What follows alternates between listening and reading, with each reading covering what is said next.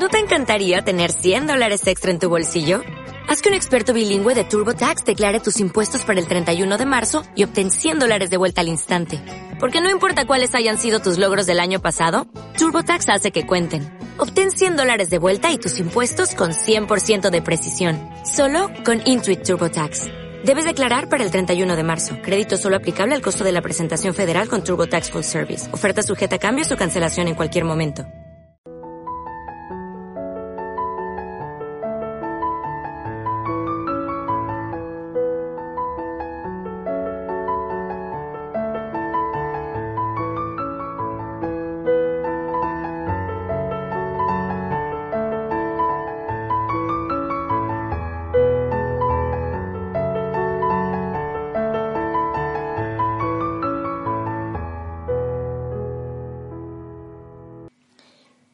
Sean todos bienvenidos al podcast que he denominado como Pediatra y Papá. Este espacio para charlar, para abordar las temáticas que nos ocupan, preocupan, que nos interesan a todos los que amamos a los niños, a los que queremos ser mejores papás, mamás, mejores abuelos, tíos, cuidadores, pediatras, todos. Bueno, eh, este espacio que hoy vamos a charlar sobre casos de la guardia. ¿Eh? ¿Se acuerdan que le habíamos empezado el día viernes, que era nuestro día de casos de la guardia? Y justo hoy, 24 de abril, coincide con el Día Mundial de la Meningitis. Entonces vamos a alinear estos dos eventos y aquí vamos a, presentar un caso que en realidad es un caso que no es propio, es un caso sacado de una revista médica. ¿Qué pasa? Por suerte hace mucho que no tenemos eh, de estas meningitis y, eso es una bendición. Entonces, para tomar un caso de ejemplo, un caso paradigmático, recurrí a la bibliografía. En las notas les voy a dejar eh, el link para quienes quieren acceder al artículo completo. Entonces, vamos a hablar sobre una nena de 8 años que acude a la guardia con dolor de cabeza, con fiebre y dolor de oído del lado derecho. También tuvo vómitos, eh, tipo alimenticio se dice, es decir, de, los propios alimentos, de ninguna característica eh, más en particular, aproximadamente 5. Cuando llega a la guardia, hacía 12 horas más o menos que había empezado el cuadro, y se le constata que la temperatura era de 39 grados, es decir, estaba con fiebre alta, y se la veía orientada, se la veía lúcida, sí con la boca un poco seca y los ojos hundidos, y la faringe, es decir, la garganta, bien congestiva, inflamada, hiperémica, le decimos, cuando se ve bien roja, con mucha inflamación. No había adenopatías, el examen cardiopulmonar era normal, el abdomen no daba ningún signo eh, algo llamativo, ¿verdad? Entonces, ante estas circunstancias se sospecha que está con un cuadro de deshidratación y que está con fiebre, entonces se le hace una rehidratación, se le baja la temperatura con antipiréticos y se le pide un laboratorio, lo que habitualmente hacemos. ¿no? En el laboratorio, como datos más importantes, tiene los leucocitos bien elevados, o los glóbulos blancos, como le gusta decirlos, 28.000. Tengamos en cuenta que el valor normal es de 5.000 a 10.000 aproximadamente, dependiendo de las edades, el estado fisiológico, pero para esta edad sería de 5.000 a 10.000. 28.000 es muy, muy elevado y dentro de los leucocitos los neutrófilos eran los que predominaban con un 90%. Recordemos que los neutrófilos son los de activación más rápida dentro de, las células de la defensa, de los glóbulos blancos, y sobre todo en cuadros bacterianos. Las plaquitas estaban normales, el eh, estudio de orina estaba normal, y mientras estaba en esas horas de observación, mientras se le estaba rehidratando, empieza con la afectación del estado neurológico. ¿Qué quiere decir eso? Empezó con irritabilidad, empezó a desorientarse, empezó a, tener pedidos de somnolencia y entonces eh, se le empezó a medir algo que es el Glasgow. Es una escala que utilizamos los médicos para valorar el estado de conciencia. Cuando ingresó tenía un Glasgow de 15, pero cuando empezó a tener estos síntomas, el Glasgow bajó a 12. Menor valor es peor estado neurológico, ¿verdad? Entonces, ahí se le constata que tiene rigidez de nuca, se le hacen unas pruebas que se llaman de Kearney y Brusinski, en la cual se le trata de hacer flexionar la cabeza, se le Sí, doctor Pedro, ¿qué quiere aportar? Nada. Estoy acá con el doctor Pedro y el doctor Simón. Si escuchan comentarios, es aporte de ellos. ¿eh? Entonces se le trata de hacer esta prueba, la de Carney y Brusinski, que es tratar de flexionar la cabeza o tratar de levantar las piernas y da positivo cuando hay dolor a esa maniobra. Eh, entonces se, se sospecha un cuadro de meningitis y por lo tanto el siguiente paso es hacer una punción lumbar. ¿Qué es una punción lumbar? Es con una aguja especial se hace la extracción del líquido cefalorraquídeo, que es este líquido que baña las meninges, es decir, está entre el cerebro y la membrana que lo recubre, que es las meninges, y esas meninges llegan eh, recubriendo toda la médula espinal, todo el canal eh, raquídeo. Entonces la punción se realiza en la espalda, a nivel bajo, eh, aproximadamente entre la, entre la cuarta y la quinta vértebra lumbar, y en este procedimiento se saca un líquido que era de aspecto turbio, con eh, proteínas muy elevadas, con glucosa, glucorraquia de 65 para una glucemia de 124, es decir, era la mitad aproximadamente, y con muchas células, 3.110 células, a franco denominio neutrofílico. ¿Qué quiere decir esto? Ese líquido cefalorraquídeo normalmente es claro, se dice en cristal de roca. Cuando este líquido está turbio es que hay una inflamación y de acuerdo al germen que puede estar produciendo la meningitis, eh, ahí puede ser de que se alteren las proteínas, se altere la glucorraquia, es decir, la glucosa dentro de ese líquido, y también el contenido de células. Normalmente no debería tener células, pero si tiene células es que hay inflamación. Entonces se ve de acuerdo a la cantidad de células y de acuerdo al tipo de células es la característica. Este perfil es bien bacteriano, decir, que aquí no queda ninguna duda que es una, eh, una meningitis bacteriana. Se hace inmediatamente eh, en bacteriología una tinción que se llama tinción de Gran, que es un tipo de colorantes especiales y se visualiza por el microscopio para ver las características. Aquí puede haber básicamente o cocos o bacilos y de acuerdo a eso uno sabe hacia dónde va el tratamiento antibiótico y también el pronóstico. Entonces, en la tinción de Gran se ve que hay cocos gran positivos. Luego, en el cultivo, se confirma que es un streptococo neumonía, o el que le decimos el neumococo. El tratamiento antibiótico que se había iniciado era con ceftriaxona y vancomicina, y se realizó una nueva punción al octavo día de tratamiento, donde ya el líquido cefalorraquídeo venía mucho mejor porque ya estaba claro, tenía, pero tenía proteínas, 61 miligramos, glucorraquia todavía un poco baja, y tenía todavía células a predominio neutrofílico, entonces el tratamiento completo fue de 14 días con una buena evolución y esta paciente evolucionó sin secuelas, gracias a Dios. Para hablar sobre la meningitis tenemos que primero definirla. Es un proceso inflamatorio de las meninges. Las meninges es la membrana esa que recubre el sistema nervioso central, es decir, el cerebro, cerebelo, todo lo que es el tronco cerebral y la médula espinal.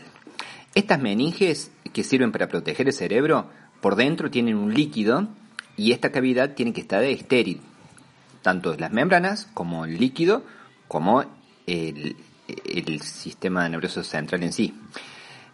¿Qué pasa cuando se introduce algún germen ahí? Se produce una inflamación y esa inflamación termina siendo meningitis. ¿Y qué germen pueden ser? Por eso los causantes pueden ser virus, pueden ser bacterias, también pueden ser parásitos u hongos, ya sé, esos son más raros. Pero lo más habituales son los virus y las bacterias.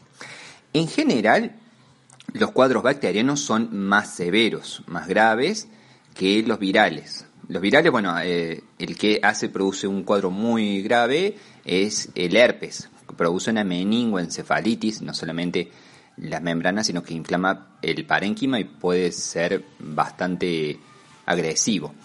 Pero las bacterias generalmente son los que más nos preocupan porque son los que tienen más mortalidad y mm, morbilidad, es decir, que dejan secuelas. ¿Cuáles son los gérmenes más comunes? Eso depende de la edad.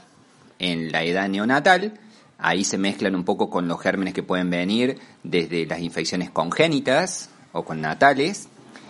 Y, después, a medida que va madurando el sistema inmunológico y a medida que va recibiendo vacunas el bebé, el, el, el, espectro de bacterias que pueden producirlo va siendo cada vez menor. ¿verdad? Entonces, acá nos vamos a referir a las causas más comunes, que es en los mayores de tres meses, donde los gérmenes más comunes pueden ser o el meningococo, o el neumococo, o el Haemophilus influenza. Vamos a decir que ha cambiado esto terriblemente gracias a las vacunas. Las vacunas es lo que nos ha ido cambiando mucho eh, los causantes y los cuadros de esto. Yo les decía al principio de que hace mucho que no vemos, gracias a qué? Gracias a las vacunas. Empezando desde la BCG, la vacuna contra la tuberculosis, que quizás contra la tuberculosis pulmonar no tenga un 100% de efectividad, pero sí tiene bastante efectividad para la meningitis tuberculosa. Después se introdujo la vacuna contra el hemófilos influenza, que al principio iba separada de la triple bacteriana, entonces la triple bacteriana más hemófilos influenza, después ya se sumó a la, a triple bacteriana y se llamó cuádruple, luego se sumó la vacuna de la hepatitis B también ahí y ahora se llama quíntuple, inclusive también pueden encontrar en la farmacia en la forma sextuple porque además se suma a la vacuna antipolio. Bueno, este hemófilos influenza B también era uno de los causantes de muchas de estas, eh, de estas meningitis bacterianas y que dejaban secuelas. Era un clásico la sordera por el influenza eh, a posterior. ¿verdad? Eh, lo otro que ha disminuido muchísimo en el último tiempo es el neumococo. Este caso habla, por ejemplo, del el neumococo. Eh, probablemente esta nena, por la edad, este caso es del año 2013, por la edad, quizás no llegó a recibir la vacuna del neumococo como obligatoria. En nuestro país es obligatoria, ¿verdad? Desde hace varios años ya.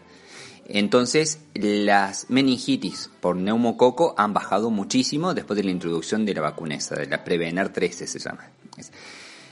Luego, la que nos quedaba por cubrir en el calendario fue la del meningococo y actualmente la tenemos. La Membeo está en el calendario de vacunas eh, de Argentina desde el 2017, con idas y vueltas, todos la conocen con eh, periodos que ha estado escaseando por problemas administrativos, problemas de convenio, problemas de importaciones, políticos, etcétera, etcétera. En fin, pareciera que ahora está logrando un poquito más de continuidad en la distribución y esperemos que se mantenga para poder ver los beneficios, porque hasta ahora no podemos ver bien los beneficios de esa vacuna en particular. Sí podemos decir que después de la vacuna de neumococo fue un gran cambio en la epidemiología de las enfermedades, no solamente las neumonías, no solamente las meningitis, también las eh, eh bacteriemias. Esperemos que con el meningococo pase lo mismo. Y para sumarle más, existe una vacuna más ahora, bueno, no, no ahora, ya hace un par de años que está en el mercado, que es la vacuna anti-meningococo B. Esa la voy a dejar al último porque es la que es optativa, no está incluida en el calendario. Bueno, vamos a hablar un poquito de la epidemiología de la, de la meningitis. La meningitis, el único portador que existe es el humano. Y aproximadamente se calcula que entre un 5 a 10% de la población son portadores asintomáticos. Inclusive en los adolescentes se ha detectado un índice mayor, de un 25%. Aparentemente las vacunas, las vacunas conjugadas del meningococo disminuirían este estado de portación de la población. Entonces, el colocar la vacuna no solamente ayudaría a disminuir la enfermedad en sí por generación de anticuerpos propios, sino también ayudaría a disminuir la cantidad de portación. entonces, de esa manera lograríamos un beneficio mayor. Es decir, el beneficio no solamente se logra porque yo estoy vacunado no, solamente quiere decir que mm, tengo menos riesgo de enfermarme, sino también menos riesgo de contagiar a otros. Y eso es sumamente importante. ¿Cómo nos llegan a nosotros estos gérmenes? Bueno, la gran mayoría nos llegan por vía aérea, por las famosas gotitas de flush, la, transmisión por gotas, que le, comentaba antes en el coronavirus. ¿eh? Entonces un portador sano habitualmente no traslada ese, ese, germen y llega a nuestro, a nuestro organismo, a nuestra vía aérea superior. Desde ahí hay un periodo de incubación que habitualmente son 3 a 4 días, pero puede ser hasta 10, y en el cual empiezan primeros síntomas eh, respiratorios, como le, decíamos antes, ¿no? Empieza una garganta roja, eh, con fiebre, ¿sí? Y, y, la rápida progresión hacia la cefalea y después los síntomas meningios propiamente dicho. ¿Qué cosas nos predisponen a tener eh, meningitis? Bueno, la exposición al humo del tabaco, se sabe que también tener una enfermedad respiratoria previa, como por ejemplo una gripe o, algún virus respiratorio alto, también nos puede favorecer eso. Las condiciones de hacinamiento, vivir en ambientes encerrados eh, y especialmente donde haya eh, portadores asintomáticos, como guarderías, escuelas, estar en cuarteles, en albergues, ese tipo de ambientes puede ser de mayor facilidad de contagio. Y hay algunos pacientes que tienen mayor riesgo y estos deben ser considerados especiales, ¿no?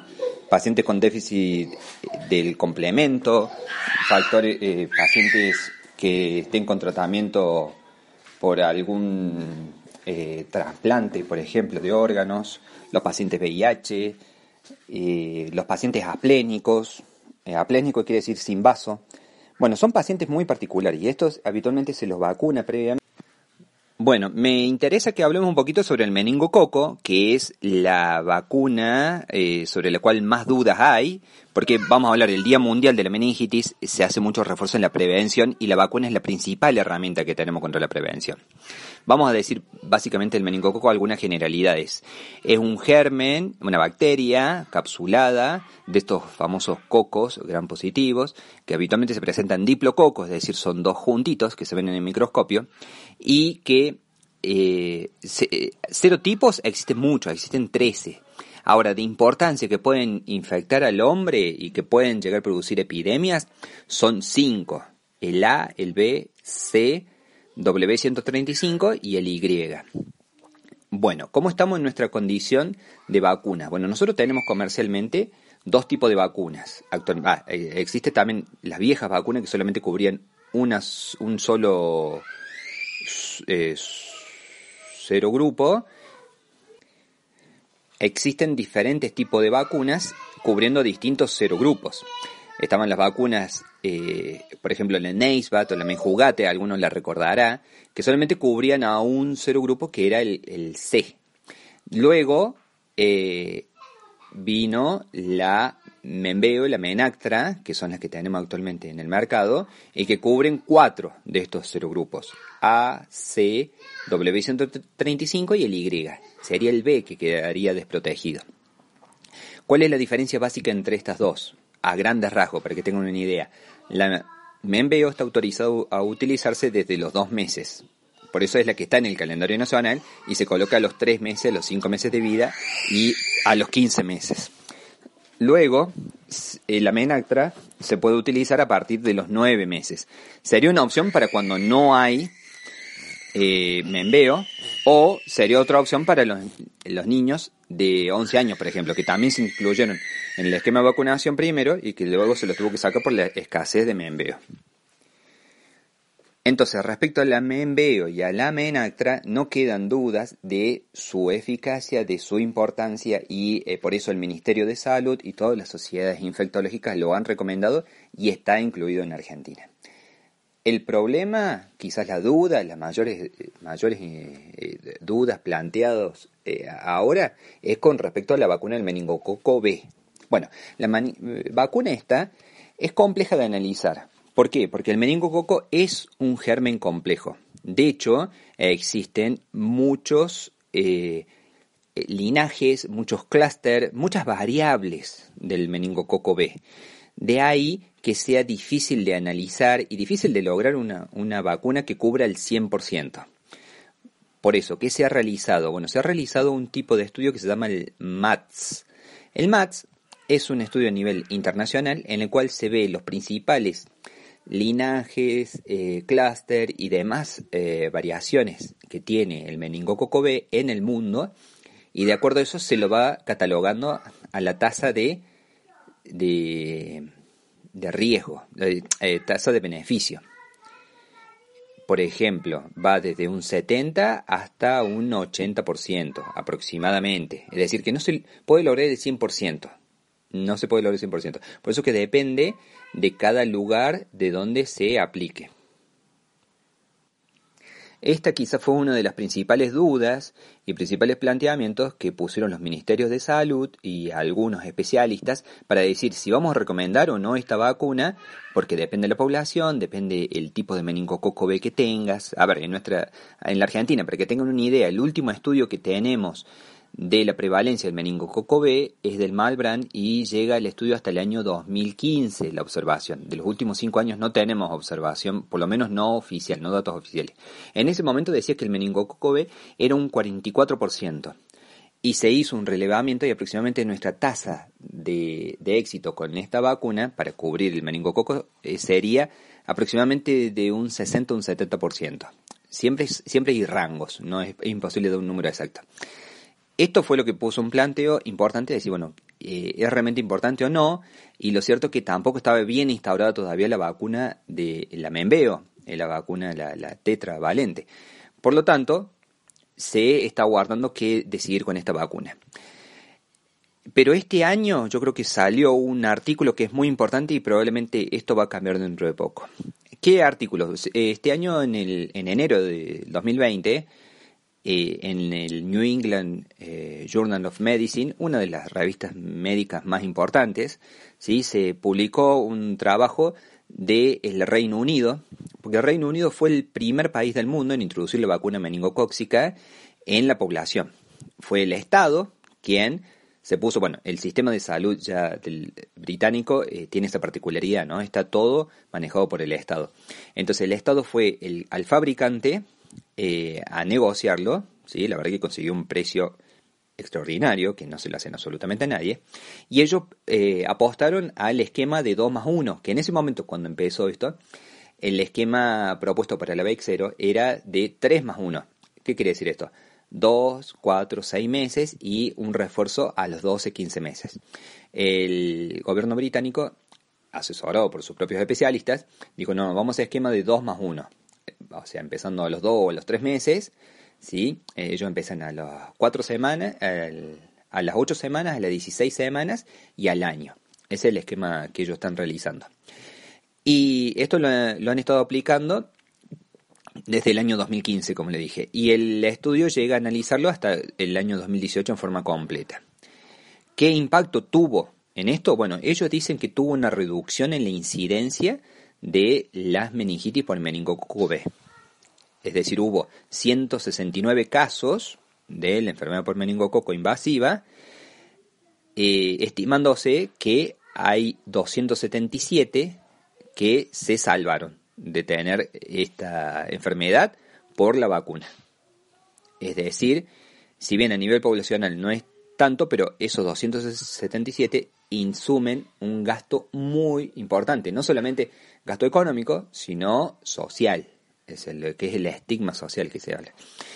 De aquí que con estos resultados hay países que ya se han ido sumando, por ejemplo Irlanda, Italia, Lituania, Andorra, eh, San Marino, bueno, todos estos eh, países y estados ya han estado incorporando la, la 0 Inclusive en España, también este año la, la Sociedad de Infectología y la, Asociación de Pediatría introdujeron en el calendario de vacunas la recomendación de colocarle, pero el Estado, el Ministerio de Salud, no la aprueba como obligatoria, por lo tanto, está la recomendación, pero no está subvencionada por el Estado, por lo tanto la tienen que pagar los padres, para hacer el esquema completo. Eh, entonces, aquí donde viene el, gran problema, el inconveniente, la dicotomía entre, entre las políticas de salud y las recomendaciones a veces. Entonces, ¿esta vacuna es realmente importante o no? Es importante, pero como ven, como dije, los casos, estamos hablando de 277 casos en toda la población del Reino Unido. Es decir, que los resultados, eh, estos, no son visibles a veces caso por caso, solamente se, se manifiestan y sirven eh, sirven a toda la población si se aplican a toda la población. Si se aplican en casos individuales, solamente a algunos. Si solamente lo aplicáramos en la clase alta, que puede pagar la, vacuna, eh, no se verían los efectos a nivel poblacional. eh, se estima. Entonces, esto tiene que ser una medida de salud pública. Yo entiendo que por ahí muchos padres vienen y me preguntan, yo le coloco la vacuna, sí, está buenísimo si le podés colocar la vacuna. No le va a asegurar el 100% a tu bebé. Sí podés ayudar a otros, podés ayudar a otros, pero no lo vas a poder ver en un caso, en dos, en diez. Necesitamos que se aplique a millones de personas para que se le logre ver. ¿Sí?